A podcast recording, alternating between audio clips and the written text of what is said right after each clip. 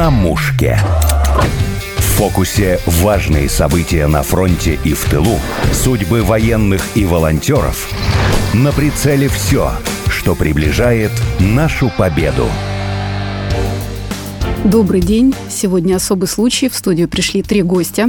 Поговорим про тактическую медицину, лечение бойцов, помощь госпиталям. Знакомимся – инструкторы по тактической медицине, специалисты по оказанию первой помощи Денис Голубев и Константин Королев. Здравствуйте. Здравствуйте. Здравствуйте. И старшая по направлению госпиталя на территории России от Центра волонтеров «Батальон» Ольга Андриенко. Добрый день. Здравствуйте. Начнем с вас. Вы отвечаете по направлению госпиталей по всей стране. Это такая огромная ответственность. В чем заключается ваша работа? Моя работа заключается в том, чтобы посильной помощью помогать в госпиталях мальчишкам, бойцам нашим, героям, я бы сказала. Как-то легче, наверное, вынести это лечение, которое у них проходит в госпиталях, и морально поддержать. Ну и, естественно, конечно же, поддержать средствами, которые им необходимы именно там. А когда вы начали эту работу, вас пригласили туда, в госпиталь конкретно? С чего все началось?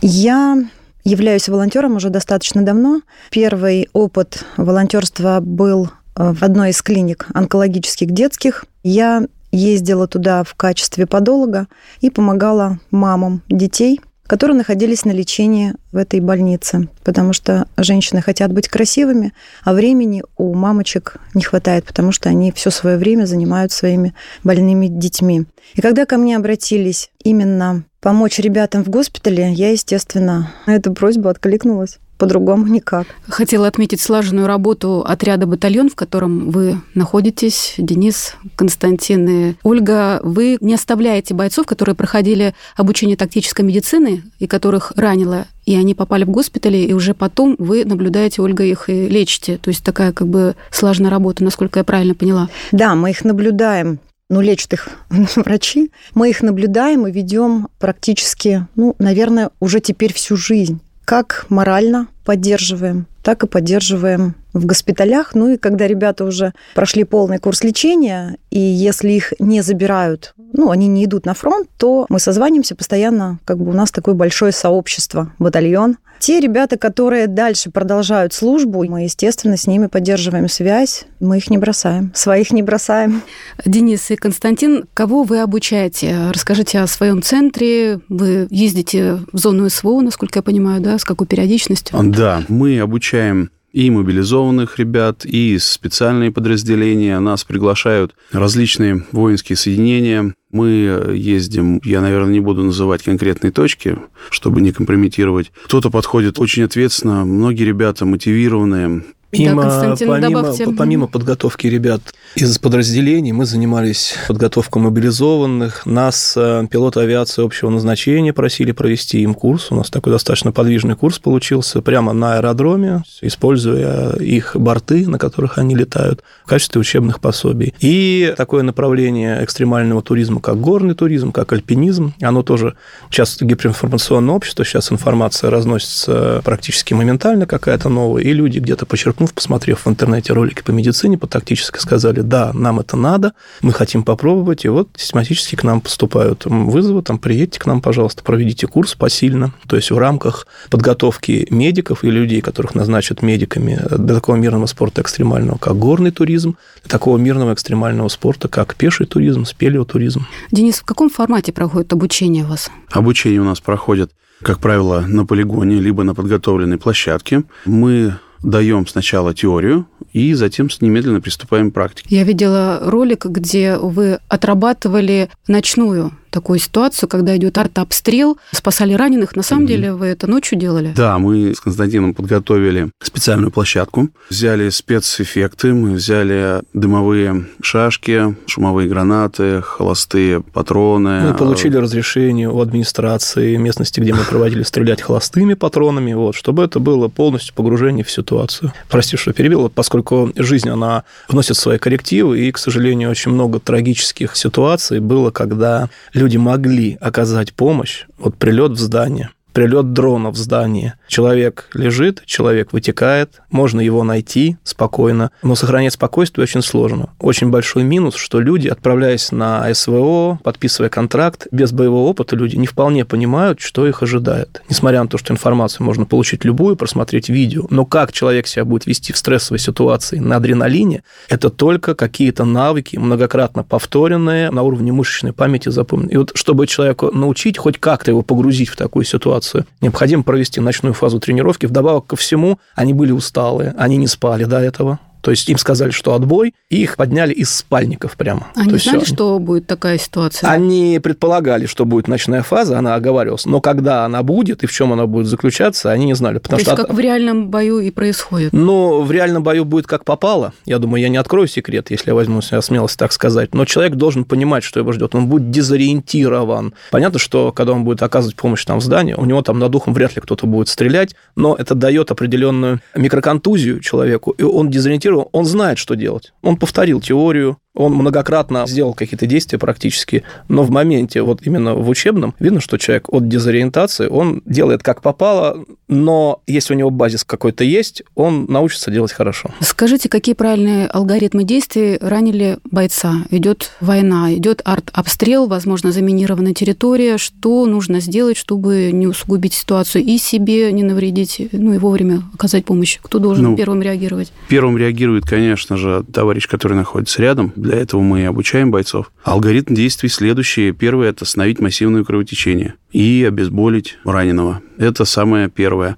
А затем уже, так как там, где боец получил ранение, это красная зона. Дальше нужно эвакуировать бойца как минимум в желтую зону. Желтая зона – это, допустим, складка местности, это какая-то преграда, это затащить его за какую-то технику, за транспорт. И дальше продолжить оказание помощи, там уже восстановить ему дыхание, посмотреть на проходимость верхних дыхательных путей и дождаться прихода медика. На форуме армии видела ролик, где как раз прошла демонстрация, как правильно оказывать первую помощь, и тактики стояли на коленях. А люди комментировали, что в красной зоне так не бывает, происходит это лежа помощь. Только это ползком. Так? В основном только... только ползком. Но есть вариант. Представьте себе ситуацию, когда мы, раненые от того, кто оказывает помощь, находятся, например, там в 10 метрах, но сектор простреливанный. Мы поставили несколько дымов, то есть не один дым, в один дым понятно, что сразу все, что может стрелять, оно пролетит в этот источник дыма. Вот, поставили несколько дымов, и мы по какой-то причине приняли решение быстро эвакуировать то есть доползти до него по принципу «бери за что попало и тащи», жизнь в обмен на здоровье,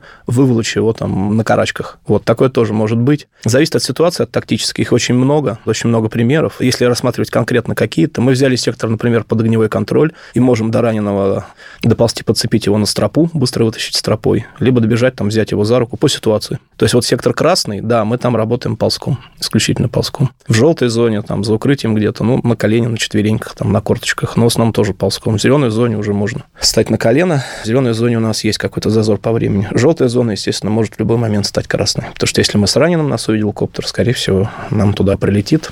Вернусь к Ольге. Вы в госпиталях общаетесь с бойцами ранеными, но я так понимаю, у вас такая как манера общения не сюсюкать. С ними нельзя. Что, Они что же нравится, нравится ребятам, да? Да, нравится. А если кто-то все-таки унывает, как вы его поддерживаете, что вы говорите? Как правило, когда боец получает ранение, и если это ранение тяжелое и ранение, например, какую-то конечность ему ампутируют, то сразу же у него, конечно же, уныние. Он не понимает, что делать дальше. Как жить дальше? То есть жизнь у него прекращается прямо после того, как он открывает глаза и видит, что я не такой, как все. И здесь важно действительно не сюсюкаться, а сказать правильные слова. Для каждого мужчины они разные, именно для мужчины благодаря тому, что я работаю с людьми, да, моя основная работа – это работа с людьми, я уже как, ну, наверное, уже психолог. Я уже вижу людей и знаю, кому подобрать какие слова. Есть парни из тяжелых семей, есть сироты, есть из благополучных семей, но которые очень любят родину и пошли защищать родину. Есть те, которые пошли защищать родину за деньги. Каждому из них нужно подобрать правильные слова. Сюсюкаться нельзя. Вы в соцсети «Батальон» ВКонтакте выкладываете периодически приветы от парней, и там видела фотографию разбитый смартфон, то есть пуля попала прям в телефон, что спасло бойцу жизнь. Какие еще, может быть, случаи расскажете? Которые... Осколок, не пуля, а осколок. осколок да, да, он находился в нагрудном кармане, прям в области сердца. Этот телефон, телефон спас жизнь бойцу. О каждом из бойцей я могу говорить часами. У них у всех прям вот какие-то чудесные Вы истории. говорили, есть боец, поцелованный Богом. Да, Можете рассказать, боец, что, что с ним Богом. произошло, как он спасся? Этот парень, он водитель БМП. В его машине находилась в кабине люди и на броне люди. Он шел впереди колонны на БМП и наехал на мины. Чудесным образом его выбросило из этой машины. Он весь переломанный, Встанет парень или нет, неизвестно. Мы все очень надеемся, я очень надеюсь. На его глазах сгорели все его товарищи. Чудесным образом его нашли и отвезли в госпиталь. Сначала в полевой, потом на борту переправили в Москву без сознания. И как раз именно этот мальчик все, наверное, видели сюжеты в интернете, где на дверях одного из госпиталей... Я хотела вторым да. вопросом задать про да. чудеса. Этот Вы вот видели поцелованный... Сами? Да, я видела, я могу это показать. Давайте расскажем, есть. да. То есть это в госпитале Вишневского, да, на дверях реанимации был отображен... Нет, лик... это не на дверях реанимации, это сначала отобразилось на дверях реанимации, да. а потом по всему госпиталю, на всех дверях. Я просто скажу, что именно отобразилось. Дверях. Лик Богородицы. Все мы знаем, как они распашные двери открываются. И каждая дверь стекло, оно имеет тоже двойное стекло, да, и изнутри эти стекла покрашены краской белой, ну, чтобы не было видно, что за стеклами находится. И именно тот момент, когда вот этот вот поцелованный Богом парень пришел в себя, рядом с ним находились сестры милосердия, которые, ну, ухаживали за ним. И он сказал, что я открыл глаза, и когда я увидел на дверях реанимации, что краска слезает подобным образом, то есть сползает вниз и остаются лики Богородицы, они сначала были очень яркие и прям очень-очень яркие. Это было в прошлом году в апреле. Сейчас они подзатерлись, но они есть. И самое интересное, он говорит, я видел, что женщины которые вот меня обслуживали, они встали на колени и начали читать молитвы. Удивительно, конечно. Удивительно. До сих пор они есть, они затертые, но они есть. И об этих ликах входит очень много всяких историй. Но правдивая история вот эта. Потому что я слышала от человека, который сам это все пережил, сам все ну, это да, видел. это запечатлили, и это можно увидеть в соцсетях. Это, да, да, не, это есть в соцсетях, но информация. только ранее, чем Сейчас присылают вот эти вот всякие там, кто-то умер, не умер. Нет, не умер, он наоборот пришел сюда. Я хотела еще у вас, Константин, спросить. У вас на форуме «Армия» была такая презентация «Волокуш» для эвакуации раненых. Это ваша разработка? Что это? Да, тут понимаете, в чем дело? Мы видели и работали со многими системами эвакуационными, и, казалось бы, велосипед уже изобретать не надо. Но так случилось, что мы совместно с коллегами, с инженерами разработали «Волокушу друг». Это очень бюджетная, очень доступная по цене что самое важное? Наверное, санки, сейчас. которые санки с полотном, наиболее компактные для волокушек, к сожалению, компактнее не сделаешь, с помощью которых можно человека, который там весит, там, допустим, 100 килограмм, с боекомплектом, с броней, закинуть без особых проблем, пришвартовать туда и вывести как раз из красной зоны. То есть я его тащу ползком, он без сознания, дать шанс просто побороться за жизнь. Вот мы их презентовали на форуме армии России, получили достаточно положительные отзывы. А вот. какая реакция была? Кто-то уже планировал да, закупить? приходили ребята, приходили наш инструктор по тактической медицине, посмотрел, сказал, что хорошо. Приходили люди из производственных объединений, смотрели, что так можно. Вот, из боевых подразделений просили дать. Но сейчас это не будет продаваться, это будет выдаваться бесплатно, mm. просто чтобы люди откатали, дали обратную связь. Что-то еще, может быть, у вас есть в вашем центре какие-то наработки? Ну, наработки в основном по алгоритмам, чтобы учиться было людям не скучно, чтобы это было весело, чтобы это было максимально приближено к той ситуации, к экстремальной, в которую человек будет погружаться. Не обязательно это для СВО, это и для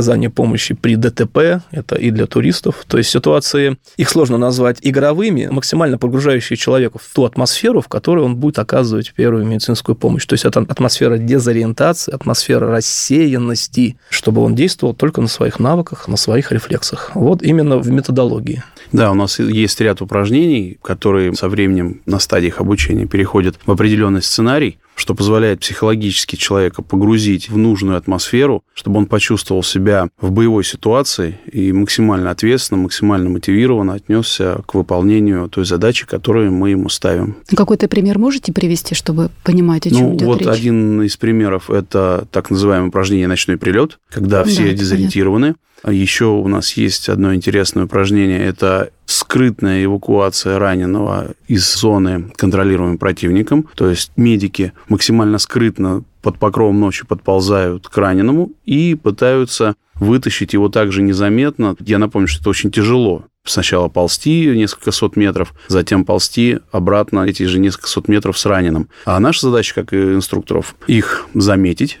и показать им их ошибки. А какие, кстати, ошибки чаще курсанты совершают? Может быть, бойцы, которые оказываются они, в бою? Они, не установив коммуникацию и не оценив ситуацию, бегут к раненому. Сразу, Это естественное да, желание человека помочь своему ближнему. И они сами становятся раненым. Потому что Это, тот же снайпер может да, работать, да? Не, не обязательно снайпер. Прилетел один осколок, прилетит и другой осколок. И получается вместо одного раненого два раненых. Это, к сожалению, ситуация не только игровые, это ситуация и жизненная. То есть человек перед тем, как вообще какие-то действия совершать, решать и в гражданской жизни, и в медицине, и в парамедицине, там, в медицине катастроф. Он должен оценить ситуацию, он должен доложить. Пока раненый не доложит, что он ранен, пока он не крикнет, если он в сознании, что ранен, может быть, он сам себе окажет помощь. Может, он сам себе остановит критическое кровотечение и останется ждать, найдет укрытие, останется ждать в этом укрытии в складке местности, пока возьмут под контроль под огневой сектор, либо попробуют самостоятельно, допустим, у него повреждена рука, которого он по локоть, он остановил себе кровотечение сам с помощью турникета, и ему говорят, все, ползи на голос, он ползет на голос с помощью трех конечностей и благополучно заползает в желтую зону. Бывают ситуации критические, да, он вытекает, он сказал, ранен мины, и, к сожалению, эвакуация с мин, она, я даже вот вспоминать не хочу, это очень сложно и может закончиться еще ранеными и так далее. То есть вот побороться за жизнь, нужно учить человека бороться за жизнь до последнего, чтобы не было такой ситуации, когда там лежит человек, оторванный конечно, сам себе помочь не может, он в сознании, вокруг него бегают люди, зовут медика, а медик один на 150 человек. Каждый боец должен быть минимум сам себе медиком. У вас обратная связь с бойцами есть, которые проходили у вас обучение, которые, допустим, благодарили, что полученные знания у вас на курсах спасли жизнь? Вы знаете, это, наверное, благодарность не нам, но такие случаи есть. Мы общаемся с другими инструкторами и знаем ребят, которые у них обучались вместе, когда-то учились где-то на каких-то специализированных курсах. И вот один из парней, который пережил тяжелое ранение в шею, у него было артериальное кровотечение, была раздроблена ключица, он оказал себе помощь. Благодаря этому остался жив, к нему подобрались его ребята, оказали ему уже вторичную помощь и вытащили его из-под огня. И он писал в чат, в котором мы общаемся с инструкторами, с другими, писал слова благодарности о том, что, ребята, спасибо, если бы не вы, если бы не ваше знание, то я бы был бы уже 200. Нас часто благодарят ребята мобилизованные, срок как бы уже подходит к концу, срок их службы многих, то есть сейчас будет ротация. Кого-то это просто успокоило, то есть они поняли, что за жизнь можно бороться, и что настроение меняется. Очень важна мотивация, очень важно настроение человека. У многих людей нужно прививать культуру осознания того, что ты можешь лишиться жизни. То есть составить завещание, если ты семейный, это твой добровольный шаг, чтобы твои родственники, например, там не боролись за твое жилье, за твою жилплощадь, если с тобой что-то случится. Просто написать самому себе некролог, чтобы внутренне подготовиться к тому, что ты можешь умереть. Но если человек готов к этому, когда начинается занятие по тактической медицине, он понимает, что он в любой момент может быть раненым. Осознание того, что с тобой в любой момент может что-то случиться, и нужно быть к этому готовым, оно дает уверенность определенную. Ну и хотелось бы просто призвать всех добровольцев, всех ребят, которые уходят туда на СВО, занимайтесь, обучайтесь, не думайте, что это впустую потраченное время, так как, ну, к сожалению, встречаются и безответственные люди. Вот мы были на передовой, рубежная, там, Северодонецк, и случилось так, что нам пришлось переждать ночь в подвале вместе с мобилизованными ребятами, и, пользуясь временем, я командиру предложил, говорю, давайте, ну, вот, кто хочет, я из ребят сейчас обучу, здесь вот буквально в течение двух-трех часов покажу какие-то элементарные вещи, которые вам помогут. Кто-то согласился, кто-то сказал, да, мне это не надо. И для меня это было очень странно. Вы знаете, есть такая вещь, к сожалению, паразитная. Человек до конца не хочет представлять, что с ним может случиться, если ему, например, оторвет конечность. Как это будет выглядеть неопрятно, когда, например, там из брюшной полости там какие-то внутренние органы вылезают, именно у меня любимого, как это будет. И человек об этом думать не хочет и всячески противится получению знаний. Ну, в свое свободное время говорит, нет, этого никогда не будет. Прилетит волшебник в голубом вертолете, он меня спасет прямо вот на поле боя, там меня на вертолете заберет. Такого не будет. К сожалению, эвакуация, она может занимать там несколько дней. И очень много зависит вот в первые минуты, когда человек получил ранение, если он в сознании, о том, какие он сам предпримет действия для своего выживания. Главное, чтобы не было поздно. Потому что когда он уже на передовой, и час ожидания атаки, вот сейчас она будет, ты уже ничего не сделаешь, ничему не научишься. Ольга, скажите, вот вы в госпиталях работаете, а отвечаете вот за это направление. Хватает ли волонтеров? Насколько сложно попасть туда, в госпиталь, если люди хотят, не знаю, там женщины, девушки, может быть, парни хотят помочь? Конечно, волонтеров не хватает. С начала СВО люди как-то поохотнее шли волонтеры. Сейчас немножко это как-то приутихло. И многие те, кто приходили волонтерами, видели то, что они видели в госпиталях, и отказывались. Ну, то есть берегли свои нервы, отказывались ходить. Конечно, не хватает. Сложно ли попасть в госпиталь? Естественно, вас будут проверять. Это естественно, потому что просто так в госпиталь не пустят. А что нужно сделать? Куда обратиться? Нужно непосредственно писать э, там, на сайт э, госпиталя или в какую-то Нет, добровольческую а, организацию обратиться? Добровольческую организацию, да. Mm-hmm. Кто хочет прийти, можно написать нам в батальон, мы можем как-то посодействовать этому. Зависит от того, где люди живут, да, то есть где им удобнее такие госпиталя мы и подберем. То есть, если волонтер там живет в Подмосковье, в каком-то из районов, значит, мы подберем ему госпиталь ближе к дому, да, чтобы он мог мобильнее туда попасть. Образование медицинское обязательно или нет? Образование не обязательно. Есть такие вещи, которые может делать любой человек. Покормить, потому что ребята есть незрячие. Например, вывести на прогулку. Банально укутать ноги, посадить в коляску и отвезти погулять. Потом, например, позаниматься, даже поразминать пальцы, ноги, да, позгинать, поразгинать тоже. Вот такие вещи может делать каждый, поэтому поухаживать, естественно, помыть. Вот такие вещи может любой человек делать, любая женщина, мужчина, если захочет. Не хватает даже банально того, чтобы посидеть, поговорить. Вот мы говорили о том, что ребята разные. Кто-то может и заплакать, его нужно успокоить, да? Часто просят ребята, просто обними меня, от тебя пахнет домом. И обнимешь, конечно же, и посочувствуешь, выслушаешь. Нужно слушать их, да, не вставлять свои какие-то пять копеек, а выслушать, действительно посочувствовать. Я же говорю, парни разные, вот, и есть сироты. Им не хватает вот этой теплоты душевной. Не хватает специалистов. Специалистов – это нам нужны парикмахеры, стилисты по-новому, и подологи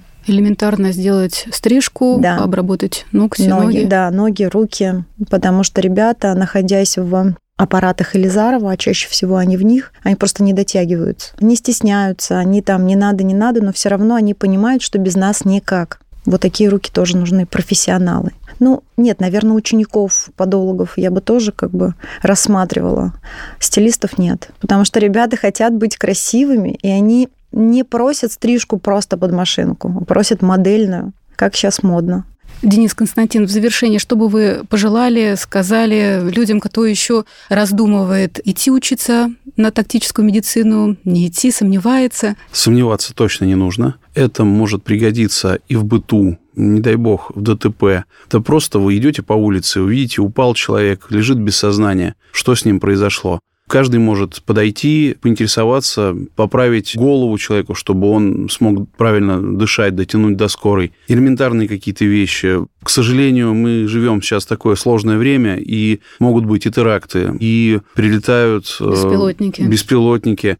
Поэтому ранения возможны и просто сидя в офисе, если ты умеешь оказать первую помощь, можешь оказать первую помощь, дотянуть человека до скорой. Это главная задача. Знаете, э, мы не так давно проводили курс по тактической медицине для преподавателей в школах. У нас, к сожалению, большинство преподавателей думают, что мы в городе, нам ничего не угрожает, приедет скорая вовремя. Вот вы представьте себе, вы врач, допустим, фельдшер, или взрослый преподаватель, или родитель пришел за детьми. Вот перед вами лежит ребенок, которого вы знаете, у которого из шеи хлещет фонтан крови. И в ваших усилиях скорая приедет через полторы минуты, а он умрет через 40 секунд. И если вы знаете, что делать, он дотянет до скорой и потом скажет вам спасибо. А если вы не знаете, что делать, но вы знали, что можно пройти такие курсы соответствующие. Вы знали, что можно хотя бы ролик посмотреть где-то в интернете. Многие люди городские, к сожалению, они думают так, что где-то там идет война, а нас ничего не касается, к нам сюда никогда не прилетит. И вот когда стало прилетать, люди стали думать, а что лично я буду делать, если скорая будет ехать, и если скорая будет ехать долго. А вы подумайте, как люди жили в Донецке с 2014 года. Скорая не приедет, а мы сидим в подвале,